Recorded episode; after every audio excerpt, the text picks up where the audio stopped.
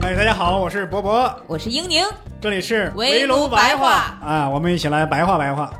我们两个单口喜剧演员，哎，现在都叫脱口秀演员，要坚持一下，就市场现在都都认脱口秀演员。那就咱们两个，就就俩人吧，俩人一起，主要是聊书啊、电影啊，跟朋友一块聊天，总之都是一些无用的小知识，希望你们会喜欢，肯定会喜欢。嗯，真的吗？英雄一入狱，天地一杯酒，临命须搀手，乾坤只两头。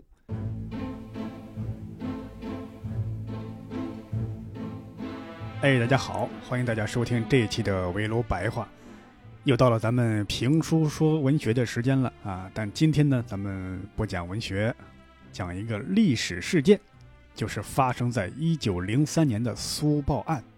这个苏报案呀，了不得，原告和被告都很了不起。原告呢是当时的大清政府，被告呢也是两位响当当的人物，分别是。著名学者章太炎先生和青年革命者邹容，那大清为啥要起诉这两位呢？因为他们俩呢，在一家报纸上各自发表了一些抨击时政、宣扬革命的文章，还出了两本轰动一时的书，还嚷着要这个灭满呀，乃至建立中华共和国，触怒了这个大清政府。大清一纸诉状，把这俩人告上了法庭。由于俩人的这个文章发表在一家叫做《苏报》的报刊上，因此本案得名啊，叫苏报案。苏报案是中国近代新闻史上第一个因言论罪被政府告上法庭的事件。啊，说通俗点就是官告民。这个案件呢，在中国近代史、中国新闻史乃至司法史上都赫赫有名。可能有听友好奇了。那大清王朝是封建王朝啊，那他看谁不顺眼，一句话不把人就咔嚓了吗？干嘛还什么走什么司法流程呢？哎，这是个好问题啊，且听我慢慢道来。这个事儿呢，先从一所学校说起。哪所学校啊？就是上海交大，当年他就读过的大学。就话说这个清朝末年啊，清王朝经过两次鸦片战争、太平天国等等一系列重大事件，已经是风雨飘摇了。想通过洋务运动啊、戊戌变法呀等等各种改革措施来救亡图存，其中一项就包括这个教育改革。当时有一位大臣叫盛宣怀，他在上海呢，创办了一所学校，叫南洋公学。这个南洋公学就是现在上海交大、西安交大乃至台湾交大的前身。当时是集小学、中学、大学于一体的这个学校，是中国最早创办的大学之一。一九零二年十一月的一天，南洋公学中学部出事儿了。啊，什么事儿呢？就是当时有一位教国文的老师啊，去上课，一进教室啊，就发现他的座位上放着一个空的墨水瓶。墨水瓶就是洗干净了，空的，在座位上。这个呢，一看就是学生的一个恶作剧，就是隐喻你这个老师啊，你肚里没墨水啊，你你肚里没货，胸无点墨。就当时学生玩了一把谐音梗。那为啥学生搞这个呢？呃，因为当时南洋公学啊，它是一个中西混杂的一个学校，它传统文化也教，现代知识也学，学生思想就有一定的进步意识。对那种老学究啊，就没有啥好感。再加上当时学校的管理啊相对僵化，反对学生看一些报纸什么的，所以这个学生可能就对这种老学究就很讨厌，就用这个方法来讽刺他。这个老师啊就很生气啊，说这一日为师，终生为父，你这这讽刺老师，你阴阳怪气，这就是忤逆，就跟学生发生了很大的冲突，还威胁要告校长开除学生。当时的学生呢都比较抱团儿，说你开除我同学，那我也退学。这学校啊，一共才两百多学生，退了一百多。由于这个事情呢是由一个墨水瓶引起的，史称墨水瓶事件，当时在全国引起轩然大波，形成了一波退学的风潮。这个墨水瓶事件呢，受到牵连的还有一位青年教师，因为这个教师啊平时一直鼓吹民权思想，那校方觉得。都是你啊！老教育学生什么民权民生，这回出事了吧？学生不好管了吧？那你也走人吧！这个青年教师就引咎辞职，他就是后来的北大校长蔡元培先生。所以人呢就不可预料，他一个上海的青年教师怎么跑到北京当北大校长了呢？所以这个个人的奋斗是最重要的，但也要考虑到这个历史的进程。那学生退学了，得有地方继续读书啊。当时蔡元培先生呢就联合中国教育会牵头，在福源里，也就是现在虹口区昆明路那块儿，组建了一个新的学校，叫爱国学社。那爱国学社地方小，容纳不了这么多学生啊。怎么办呢？那蔡元培就找到了当时上海的一位教育家、企业家，叫马相伯先生，也创办了一所新的学校，说：“你们来这儿读书吧。”这所学校叫震旦学院，也就是现在的复旦大学。那爱国学社的学生啊，他们平时学习的都是现代化的学科，像天演论呢，一些西方的科学知识啊等等。管理上呢，也提倡学生自治，学风呢就比较开明，所以这个学生的思想也都比较激进。整天就是畅言革命。那接下来咱们介绍一下《苏报》这家报馆啊，当时的报社叫报馆。本来《苏报》呢在上海本地不是很有名，就是一家三流报纸，也报道一些无聊的一些消息。后来有一个人叫陈范接手之后呢，就力主改革。当时的他这个陈范思想比较开明，就想利用报纸啊针砭时弊，提倡社会改革。慢慢的就跟这个爱国学社的师生。搭上线了。当时的这个陈范就聘请了爱国学社的一位二十二岁的学生张世钊做《苏报》的主笔。这个张世钊啊，大家听名字可能有些熟悉啊，他就是在这个鲁迅先生写的那篇文章《纪念刘和珍君》里边被痛批的那个人。他其实，在历史上啊，一直是一个进步人士，只是在某个时间节点上表现不佳，被鲁迅先生批判了一番。导致很多人啊把他当成了这个反面人物啊，这是有点以偏概全了。呃，同样遭遇的还有《纪念刘和珍君》里的杨一瑜女士啊，都是有有点这个以偏概全了。那张世钊做了《苏报》的主笔之后，就开始写了一系列宣扬革命的思想比较激进的文章。陈范呢一开始还反对，说我我是想让你改革，没想让你革命，你这也太激进了，就不想让张世钊发表这些文章。所以有一天早上，张世钊拿出自己新写的文章之后，遭到了陈范的强烈的反对。结果就到当天的下午，陈范又找到张世钊，说：“文章赶紧发表啊！以后《苏报》这个报纸，你就随便发表啊，想写什么写什么，想发表什么发表什么。”那张世钊就在想：“哎，这这人怎么一天之内变化这么大呀？”哎，张世钊不知道，这个陈范呢，去外面去看别人演讲。就见到了孙中山先生，陈范呢一直很崇敬孙中山先生，所以受到孙中山的影响，就决定啊，我的思想要比以往更激进一些，更进步一些。但陈范不知道的是，他见到的这个孙中山其实是一个骗子假冒的，一个假冒孙中山的骗子，居然促成了一些革命事件，这也是历史的好玩的地方啊。咱们说回正题，这张世钊啊，一开始这个。主掌苏报之后，这苏报立刻就脱胎换骨了。当时爱国学社跟苏报有合作，就是苏报出钱，爱国学社出文章，吸引了一大批这个笔杆子加入。呃，蔡元培啊，国民党元老吴志辉呀等等，其中还有章太炎、张世钊、张继、邹容四个人，意气相投，结为异姓兄弟，时人誉为爱国学社四友。他们几个呢是主力军，发表了一系列宣扬革命的文章。而且这个苏报啊，还开设了一些专栏，啊，有一个专栏呢，专门介绍学生运动；另外呢，有一个叫新书介绍，专门推荐市面上的一些新书，很多呀都是苏报的编辑自己写的。其中章太炎写的《博康有为论革命书》和邹容写的《革命军》最为著名。当时康有为啊，他是一个保皇派，他是想在中国实行这个君主立宪制。啊，就鼓吹这个君主立宪制的制度，而章太炎跟邹容啊，就在这个书里边提出什么君主立宪呢？皇帝乃至清政府都不应该存在，我们要建立一个中华共和国。尤其是章太炎的文章里，还有这么一句，叫“载田小丑不变书卖”。载田呢是光绪帝的名字，不变书卖呢是《左传》里的一个典故。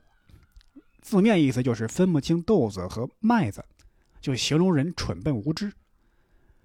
这个直呼皇帝的名号，还说人蠢笨无知，这在当时都犯了大不敬的忌讳，这就是死罪。所以，这个文章里的革命思想，清政府很生气。但是这两句，清政府是更生气。他俩的文章一发表，立刻震惊了全国舆论界，也成功的引起了清政府的注意，就想把这几个人抓来给杀了，发苏报的报馆呀也给查封了。当时清政府内部有令，叫一日带上海，二日发苏州，三日解南京，四日见京师，就是四天之内把他从上海塞进囚车里押到北京，死命令。但当时有个尴尬的地方，什么尴尬的地方？就是苏报的报馆，还有这几个人生活的地方，是在上海的公共租界区。租界区啊，享有治外法权。就这个地方，它原来确实是大清的国土，但是呢，法律上它不归清政府管，你也不能随便进去抓人、要人啊，没办法。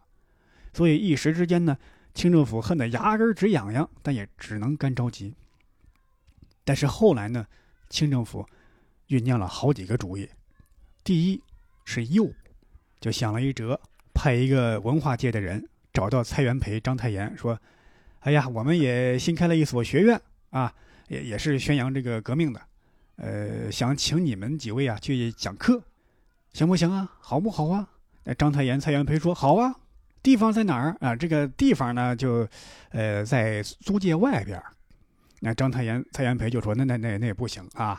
你们要想听课，来我们这儿听，我们就呃不去你们那儿了。”诱捕的这个行动啊就没有成功。其次呢，清政府啊要跟各国的领事、外交官打点，就是你们从外交的这个方向去施压。另外呢，跟租界的管理部门，当时叫工部局，类似于租界区的市政府机构，啊，让工部局把这几个人给抓了。经过很多次的协商之后啊，这个租界呢就妥协了，说那行，我可以帮你抓人，但是呢有两个条件，啊，你得答应，就是你在我这个租界区抓人可以抓，但是呢，第一案子得在我这儿审理，第二呢，如果他们有罪服刑也得在我这儿服刑，要不然人我就不抓了。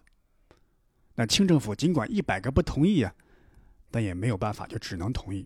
那为啥这个工部局要提出这个条件呢？他其实倒不是说为了章太炎、邹容他们几个革命者考虑，因为在是在争夺话语权，争夺这个司法解释的这个权利。那你在我这抓人，这回我同意你了，给你送过去了，那是不是以后都得经过你同意啊？所以在我这儿审，在我这儿判，这个自主权还是我来做主，不能开这个口子。这是工部局的一个打算。于是呢，这个抓捕行动就开始了。这个抓捕活动呢，进行的非常不顺利。为啥呢？因为第一啊，当时这个抓捕名单是有一个叫于明镇的人提供的。于明镇呢，他曾经做过张世钊的老师，他很欣赏张世钊的才华，又很同情革命党，所以这个名单呢，他就隐去了张世钊啊、蔡元培啊、吴志辉啊啊这些搞革命的首脑人物，就放上了一些无关痛痒的人。其次呢，当时的档案系统又不像现在有什么，什么户口户口本啊、身份证啊、健康码呀，通通都没有。作家呢用的都是笔名，啊，你对不上号，对吧？抓捕鲁迅跟我周树人有什么关系啊？更何况这是周树人的老师章太炎先生，所以当时巡捕房的巡捕去拿人的话，也是费了很大的这个周折。几个巡捕跑到苏报的报馆，逮着一个人就问：“呃，你们苏报的老板陈范在不在呀？”他问的这个人就是陈范，陈范吓坏了，说：“他不在哦，不在呀。那行，咱走吧，啊，换地儿抓人去。”其实这个巡捕啊，他认识陈范，可能就是有心想保他一下，就是哥们儿，我提醒你一下啊。陈范呢心领神会，第二天就坐船去了日本，跑了。其他人呢，像章太炎、邹容啊，就根本不把这事儿放在心上。一呢，他是觉得清政府的也不太可能来这儿抓人；其次呢。就觉得我干的是正大光明的事业，我为什么要跑？我跑就等于我怂了，所以平时就该干嘛干嘛，该上班上班，该上课上课。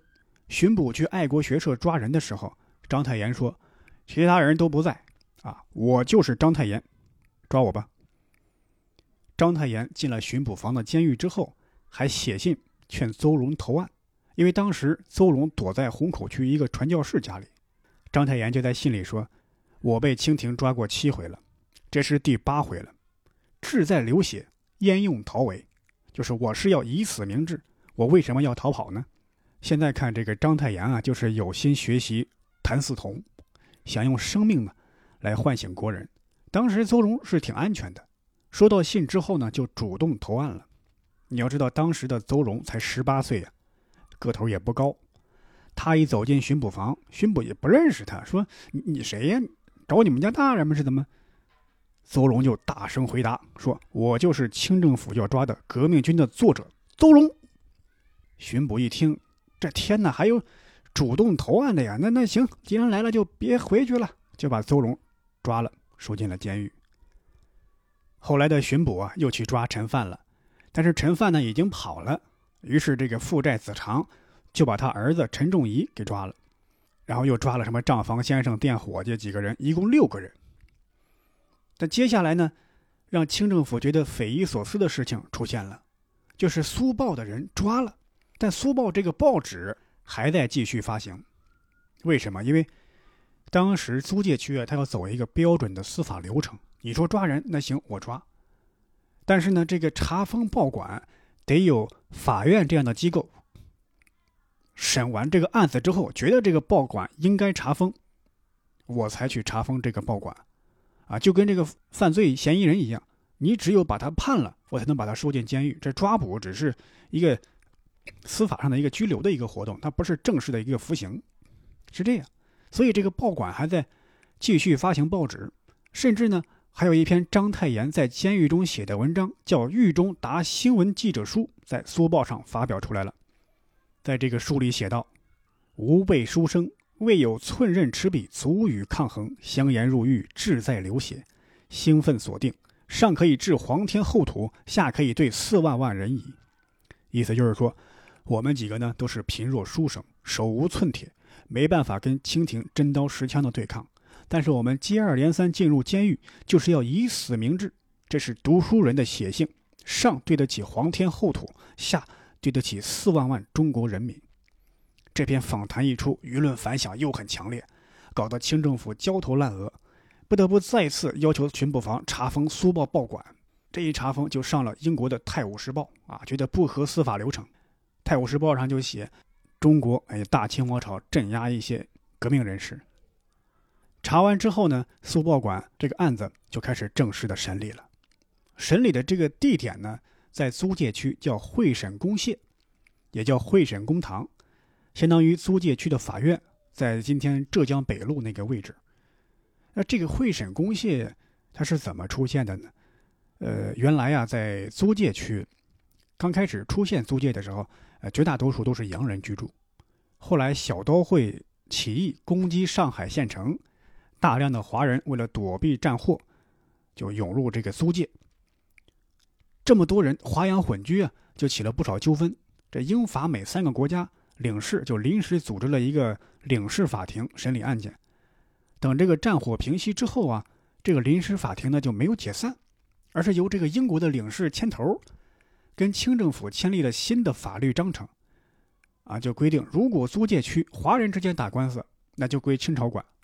呃，涉及到外国人的，就必须经过领事、外国领事做陪审官审理。啊，如果是华人跟外国人有合作关系的，哪怕没有外国人出庭，那也得有外国领事在场。这就是会审公廨的来由。所以现在基本上是，呃，在这个法庭上，基本上就断不了外国的陪审官。陪审官基本上都是要在场的，因为那当时的华人多多少少跟外国人都有一些关系。你想，他都生活在租界了。慢慢的，这个清政府的话语权那几乎是丧失殆尽了。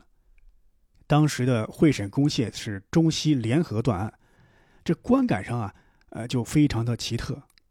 这边是穿着顶戴花翎、蟒袍玉带的清朝官员，这边是西装革履、金边眼镜的西方陪审官，两边并排而坐。堂下这边呢是拿着杀威棒的清朝衙役。对面呢是穿着法警服的印度法警。一开庭的时候，衙役们还要高喊“喂哟”，那印度法警就盯盯着他们看，这什么玩意儿？这是就不说话。在当时呢，这个由于西方人比较强势，庭审中清朝的官员啊，话语权就没有多少，所以清政府特别不愿意在这个会审公廨审理案件，但又不得不在这儿审。这个会审公廨呀，有一个程序叫预审，就是后来也是添加的一个争夺话语权的一个流程，就是任何案件都要在这里走一个流程，在这里决定是否要送到上海县衙，因为本来就是华人之间的官司是要直接送到上海县衙，那就好办了。但是有了这个预审这个流程，就多加了一环之后，很多不可控因素。所以这个预审，大清特别的重视，还重金聘请了租界区有名的律师，叫 White Cooper，当时中文译名叫古博，来做这个控方律师。但是清廷没有想到，被告也请了一个外籍律师，叫博弈。你看这名字起的多好，博弈。这个流程啊，就是双方都聘请外籍律师，这是在中国的这个司法史上也是头一遭。而且呢，请律师本来这个。设定就打了大清政府的脸，为什么？因为古代的封建王朝啊，一直反对这个讼师这个职业，讼师啊、状师都不允许出现，因为他们特别害怕这个老百姓掌握了这个法律，特别害怕基层人民有了这个法律的观念啊，人一懂法律，你就不好管了，就容易节外生枝了，想把这个状师啊、讼师啊给扼杀在摇篮里。啊，因为很多状师、讼师啊，他们都是一些落魄文人，平时就琢磨这个，特别擅长打官司。那普通人呢又不认识字，你让他写状纸都写不成，所以就不想让他掌握法律。所以他们对讼师这个行业就很痛恨，不允许他出现。所以很多讼师啊都是在地下活动，悄悄的帮人写状纸之类的。那现在清政府自己聘请律师打这个官司，就等于自己打自己的脸。这个庭审预审啊，刚一开始。这个被告方的辩护律师博弈上来就说：“啊，由于时间仓促啊，辩护材料来不及准备，我们申请延期审理。”这下就打了大清代表一个措手不及，因为他不懂西方的司法体系，说这这这还能申请延期审理呢？这时候，英国的陪审官就说话了，说按照法定程序，呃，可以延期，犯罪嫌疑人呢收归监狱，案件呢咱们择日再审。于是，这个预审就这么草草结束了。预审的消息一出啊，又再一次引起轩然大波。好多租界区的报纸啊，中文的、外文的，连篇累牍的报道，其影响力啊，已经远远超出了上海。朝野上下、乡绅地主，甚至影响到了海外。这事儿啊，就让这个当时清朝的最高统治者慈禧太后很震惊。我天哪！我原来以为把人抓过来就行了，谁知道这么麻烦呢？闹得这么丢人呢？他就做了新的一系列的准备。一方面呢，督促江浙还有上海本地的官员抓紧这个案件的审理进度；另外呢，再一次跟各国的领事和外交官斡旋，啊，通过外交途径向会审公廨施压，还派出这个张之洞联系著名的一个美国商人，叫福开森。这个福开森呢，在上海很活跃，跟各国的领事啊都很熟，而且这个在历史上有一定名气，尤其是在上海。咱们今天上海的武康路，原来的名字呀叫福开森路，就是根据他的名字来命名的。福开森名下呀有一个报纸，哎，觉得这好啊，可以利用这家报纸来挽回一下舆论上的颓势，咱们展开反击。这家报纸呢叫《新闻报》。他们就开始写一些文章去攻击革命党人，这些文章就发表出来了。发表出来，章太炎在狱中知道之后勃然大怒，于是，在狱中又发表了一篇豪气干云的文章来反击。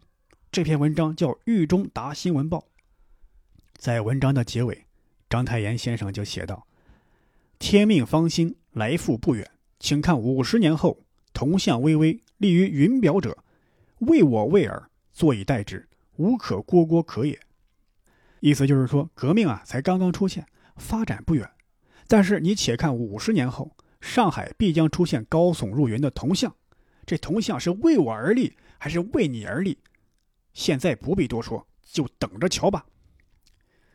我查了一下，在现在啊，上海市的青浦区沪青平公路东方绿洲那儿，就有章太炎先生的铜像，还有杭州啊，余杭文昌高级中学里也有这个章太炎先生的雕像，而那位诋毁他的编辑啊，早已化为历史的尘埃啊，没有人记得了。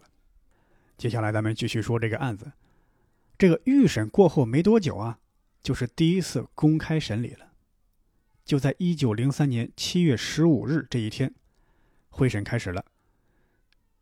而从押送章太炎和邹荣从巡捕房监狱到会审公廨这一路上，都很不太平。为什么呢？因为首先，清政府派了五百名士兵，穿着便装潜伏在会审公廨周边，就想伺机对章太炎、邹荣下手。啊，活要见人，死要见尸。巡捕房呢也早有准备，每一个嫌疑人身边啊。都有一个英国巡捕伴随，每个路口都派人持枪把守，不给清廷下手的机会。就在这种紧张的气氛之下，章太炎、邹荣一共六个人进入了会审公廨。这个庭审一开始啊，因为是中西双方共同审理，清廷派来的县令啊，就喝令嫌犯下跪。这时候，被告的辩护律师博弈就提出来说：“这是会审公廨，不是贵国县衙。”没有下跪的规矩，县令就傻了，就哎呀，这还真没这么审过，就去看英国的陪审官，叫迪比南。迪比南呢不搭理他，装没听见。县官就很尴尬，那那那不跪也行吧。正式开庭后，控方律师古博就提出啊，苏报污蔑金上，大逆不道，就把章太炎和邹荣写的文章、出的书拿出来说，这就是证据。控告完毕之后呢？中方的验员，也就是当时的算是法官，叫孙建臣，他就一拍桌子：“堂下人犯，还不如实招来！”这就好比古代那种戏文里演的一样，这个呃一上来先杀一杀这个嫌疑人的威风。结果这话一说呢，底下压根没人搭理他。孙建臣再一看下边这些人，其他几个人还好，就领头的章太炎跟邹荣。章太炎呢是披头散发，没有留辫子。穿的衣服跟僧人的袈裟差不多，苏荣呢已经把辫子给剪了，穿着西服。孙建臣一看，心里慌了，为啥？因为他这个官儿啊是捐生出身，捐纳是花钱买来的，在当时科举考上来的人是看不起他这种人的，而且他一上来第一次参加工作就碰上这样棘手的案子，这以后该怎么办呢？所以他刚刚那个虚张声势之后，一看没有人理他。心里当时就慌了，马上就认怂说：“哎呀，我求求你们快点招供吧，我跟你们无冤无仇，你早结案，大家都省事儿。”当时法庭啊都有旁听席，他这么一说，好多来旁听的市民就都笑了。当时的上海县令狠狠地瞪了他一眼，说：“大清已经够丢人的了，你他妈又丢了一回人。”孙建臣没办法，就指定啊让章太炎先招供。章太炎就说。我是浙江余杭人，今年三十六岁。二月份呢，在爱国学社当老师，看见康有为写文章反对革命，我就予以驳斥。这个“宰田小丑啊，不变书卖”这句话，有人说这个是触犯清帝盛会。大清皇帝是满族人，在我眼里，满族人没有圣人。小丑俩字呢，是小孩子的意思。我就说清朝皇帝年龄小，有问题吗？章太炎呢是国学大师，对《说文解字》有非常深的研究啊，曾经教过鲁迅先生，所以咬文嚼字这方面你是说不过他的。那接下来就是邹容了，邹容回答也非常干脆，呃，本人邹荣，四川巴县人，今年十八岁，革命军是我写的。再接下来就是陈仲义，陈仲义说，呃，陈范是我父亲，他去日本了，我就是在报馆里读书写字，业务啥的我根本不参与。他不知道为啥就把我抓过来了，其他几个人呢，有账房先生，有店伙计，呃，都不是什么重要人物。就这个案件审理起来就很很诡异，就主犯都下落不明，啊，尤其是这个陈仲仪，是案犯陈范的儿子，你按照西方的司法体系就不应该把他抓来。就这样无奈之下，法庭只好宣布，呃，第一次公审结束，择日再审。六个人呢再次押回巡捕房。这几个人回去的一路上啊，就吸引了不少的围观群众，围的是水泄不通。章太炎站在马车上，看到此情此景，感慨万千，就口诵了两句七言古诗，叫“风吹枷锁满城香，皆是争看员外郎”。这两句诗呢，是引用自明朝有位大臣叫杨继盛，啊，继续的继，盛开的盛，他曾经上书弹劾严嵩，所以被抓进了监狱。后来又被害死。章太炎吟诵这两句诗啊，就是以古代的士大夫自比。接着新的麻烦又来了，清政府呀想要引渡，就是在你这审理啊，我看这两个人肯定是不可能治以死罪了，啊，那干脆就引渡到我这儿来，我自己可以任意处置。但是呢，引渡在当时呢也是有些限制的。第一。司法的规矩，一般政治犯是不引渡的。第二呢，很多国家的法律都有规定，如果被引渡的人在本国无法获得公平的审判，那则可以拒绝引渡要求。清朝呢，他不太懂西方的司法和办事规矩，但是呢，有自己老祖宗的智慧，于是就开始了一系列的金元外交。啊，比方说，就给租界的工部局说。啊，你们可以去修这个宁沪铁路啊！原来不是一直不让你们修吗？现在你们可以修了，还承诺只要处死章太炎和邹容，啊，你们可以不引渡，你们把他俩弄死，就可以赠送你们十万两白银，都被工部局给拒绝了。在上海办这个案件的清朝官员一看傻眼了，说：“哎呀，这上海没啥进展了，要不慈禧老佛爷啊，您有什么妙计高招就使出来吧，我们这这办事的我们实在是没有办法了。”您肯定有大主意呀！北京这边啊，上海看不行了，压力全在北京这边了。当时的军机大臣张之洞再一次联系各国的公使，让他们给上海的领事施压。当时很多国家的公使啊，在几轮的这个谈判之后，呃，开始同意引渡了，只有英国不同意。由于这个事儿呢，发生在英国的租界，又是当时的头号强国。而英国呢是西方自由主义思想的一个大本营，所以他们呢一直是鼓励这个报刊畅所欲言的，所以就不太同意引渡这几个呃报社的编辑。那最后还得是老佛爷出面啊，慈禧说这事我来办吧，啊，你们这一个个都酒囊饭袋，还得我亲自出马。慈禧想了什么高招呢？他就请了各国的公使夫人吃饭，想让他们呢吹枕头风，还送了非常珍贵的珠宝首饰。各国的公使夫人面对满桌的这个山珍海味、美味佳肴，酒过三巡、菜过五味，就问：“哎呀，这个太后老佛爷呀，突然请我们吃饭是怎么回事啊？还送这么多礼物，怪不好意思的。”慈禧就说：“哎呀，是这么一回事儿，啊，就把这事给说了一下，说能不能把这俩人引渡到这个北京来？如果实在不能引渡，你们就地处决，咔嚓了也行。”公使夫人一听，那哪行呢？你你不能干涉司法独立呀，那别说你在英国，英国女王都不行。慈禧一听啥玩意儿？不能干涉司法独立？这啥是司法独立呀？不能干涉司法，这女王当能有啥意思？回来之后骂骂咧咧说：“这外国人真不地道，这饭你吃了，酒你喝了，钱你收了，你收钱不办事儿。”但是呢，连续几轮的这个公关活动渐渐起了作用，因为毕竟。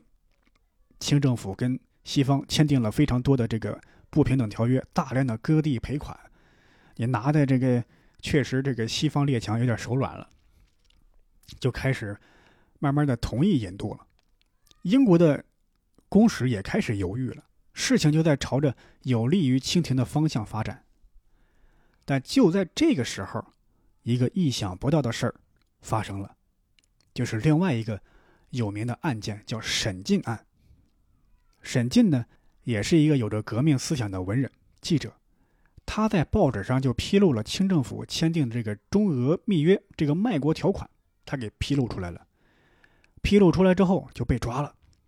他呢，当时在北京被抓之后就要被处死。一般古代的死刑呢，都是在秋冬时候执行，所谓秋后问斩。而沈进被抓的时候呢，是夏天，按说还不该执行。但是慈禧太后啊，估计是对报社记者恨透了，说那个苏报已经够烦的了，你现在在北京还敢搞这玩意儿，又怕这个西方列强干涉这个事情，所以下令立刻执行，叫杖毙，就是乱棍打死。因为在当时，他觉得春夏之交本来就不该执行死刑，动这个刀兵有点不吉利，所以叫乱棍打死。足足打了有四个小时，打的沈进是血肉模糊，最后是沈进求着行刑的人才把自己勒死，算是给了一个痛快。啊，这个消息传扬出去，西方国家都惊呆了，说我知道你大清落后啊，没有想到你这么落后啊，这不野蛮人吗？这个事儿一出，传到西方的本国，英国首相、美国上议院都发来电报给前方，说坚决不能引渡。于是各国公使一致决定不予引渡。清政府等于是搬起石头砸了自己的脚了，这是。那紧接着就是第二次公审。这个公审一开始啊，被告辩护律师博弈就提了一个问题：审了第二回了，你们的你们的原告是谁呀？原告是清政府？是江西巡抚？还是上海道台呀？这一下子把对方问住了，因为按照法律框架，你们说侮辱了谁？哦，侮辱了皇帝。那法律上来讲，应该让皇帝自己提出来诉讼啊。那你们在这折腾个啥呀？清政府这边的人就说：“呃，是皇帝派江苏巡抚，江苏巡抚就委托我们来，就这么搪塞过去了。”而这时候呢，控方啊就发现被告的辩护律师换了。原来的辩护律师啊是章太炎先生他的朋友花钱给雇的，现在是工部局出钱聘请的，说是法律要为请不起律师的人提供法律援助。清政府就很震惊，这啥玩意儿？还有这一说？你你你工部局你你给他们请律师干嘛？你这是不是袒护他们？这没办法，当时的清政府啊是太落后了，他已经不仅仅是这个科技方面的这个落后，而且是司法这方面。全方位的落后。再往下，审判跟以前不一样了。这一次是搞了一个额外公堂，因为清政府觉得太丢脸了，就跟工部局协商，啊，搞了一个额外公堂，就不允许有市民旁听。但是呢，记者还是在的，就是丢人不会当场丢人，是过了几个小时之后再丢人。审判一开始啊，英国的副领事迪比南就表示：“我是来观审的，没有我的同意。”你不能单独做出判决，他这句话非常重要。庭审开始后，非常诡异的一点就是，双方的辩护律师都是外国人，彼此呢用英语交流，引用的又是西方法律框架之下的条文。虽然说有翻译啊，但毕竟隔了一层。清廷的官员啊，几乎是插不上话，全靠两个律师在这叽里咕噜叽里咕噜说一些英语。但是呢，对清朝啊有利的一点就是，会审公协有规定。如果原告、被告都是华人，就用大清的法律去审去判。上海的县令啊，就引用了大清的法律，就说：“大清律法有令啊，妖言惑众者皆斩。”这是胡言乱语，迷惑别人、煽动别人，就直接给咔嚓了。但这样的法律条文啊，就过于模糊。就啥是妖言呢？怎么才叫惑众呢？你得有明文规定啊，不能就靠你一张嘴说这是妖言，这就是惑众。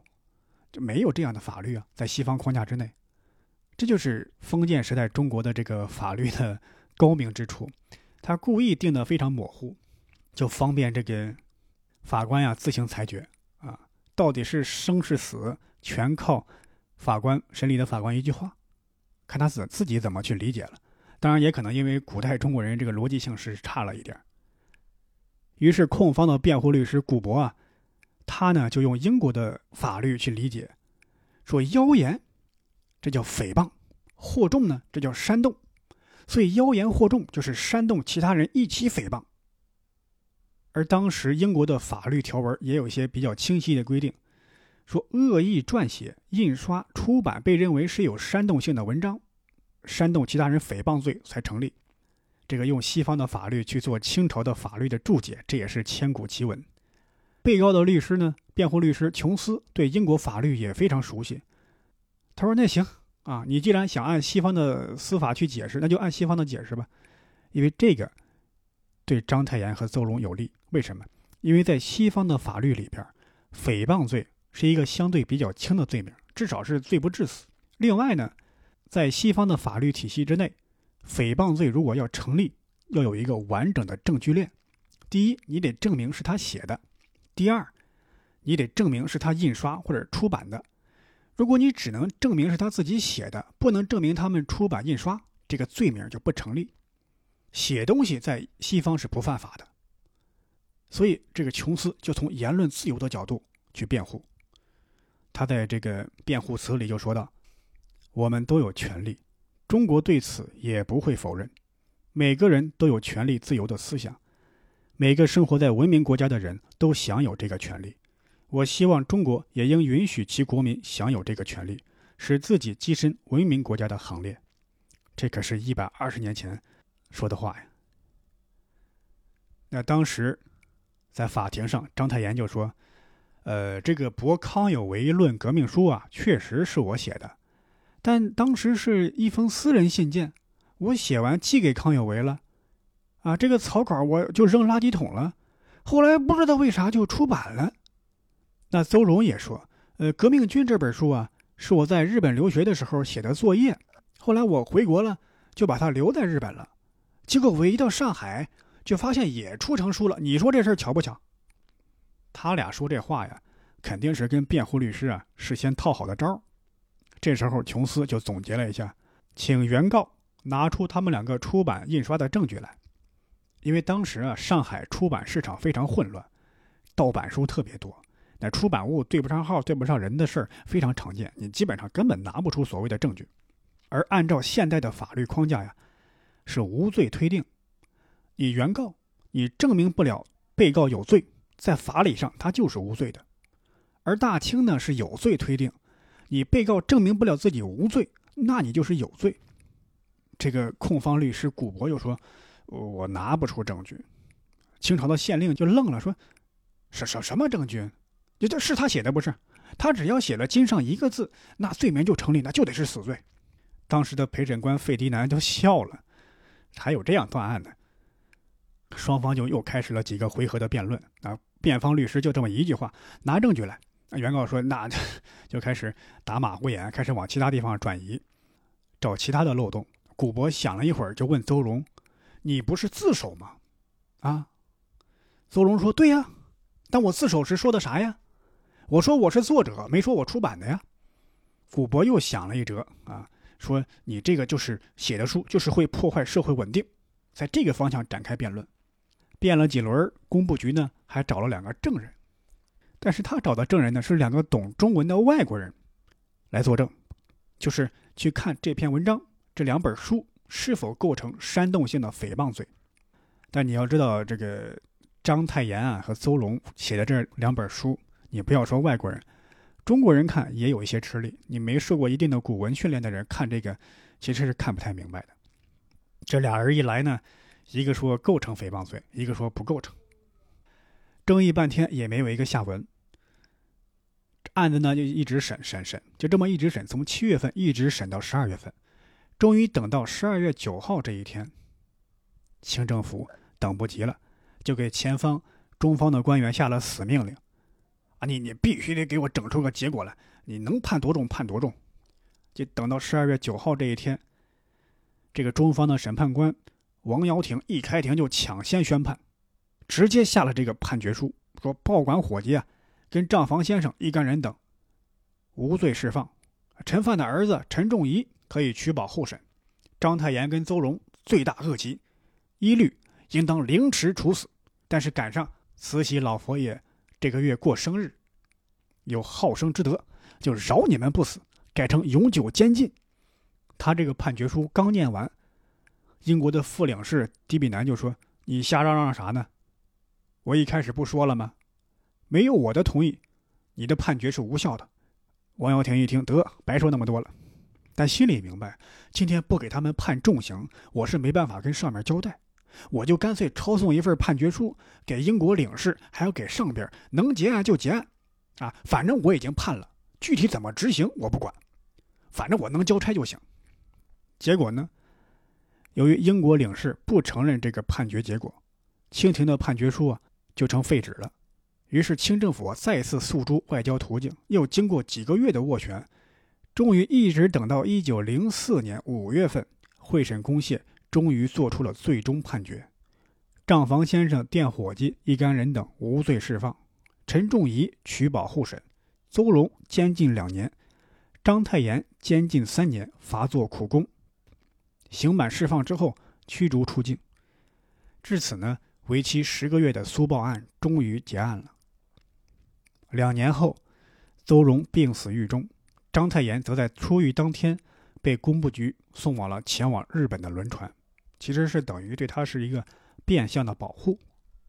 据章太炎先生后来回忆，他很后悔劝邹容投案，如果邹容能留下有用之身，肯定能对中国的革命事业做出更大的贡献。有这个学者认为，辛亥革命有一个非常清晰的时间链条。苏报案自陈范接手之后，于1903年鼓吹革命，排满革命思想由他而狂飙突起。1904年，各地革命团体纷纷成立，其中就有蔡元培先生任会长的光复会。1905年，全国各地的革命团体百川汇海合并为同盟会，由孙中山先生领导。一九零六年，章太炎先生刑满出狱，前往日本，在日本加入了同盟会。一九一一年，辛亥革命爆发，终于结束中国延续两千多年的帝制。所谓君子报仇，十年不晚。最后还是章太炎他们赢了。孙中山先生评价苏报案时就说：“苏报案涉及清帝个人，为朝廷与人民聚讼之事，清朝以来所未有也。清廷虽宋胜。”而张邹不过仅得囚禁两年而已，于是民气为之大壮。也就是说，清政府啊，虽然判了他们两年徒刑，但在过去这可是死罪啊！就通过这件事能够看出来，你清政府也就是窝里横啊，外强中干，撑不了多久了。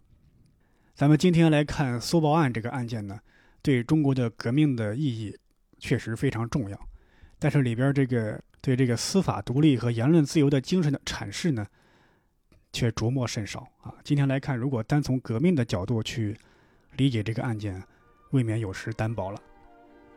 好，呃，感谢大家收听这一期的围炉白话，我们下期再见，拜拜。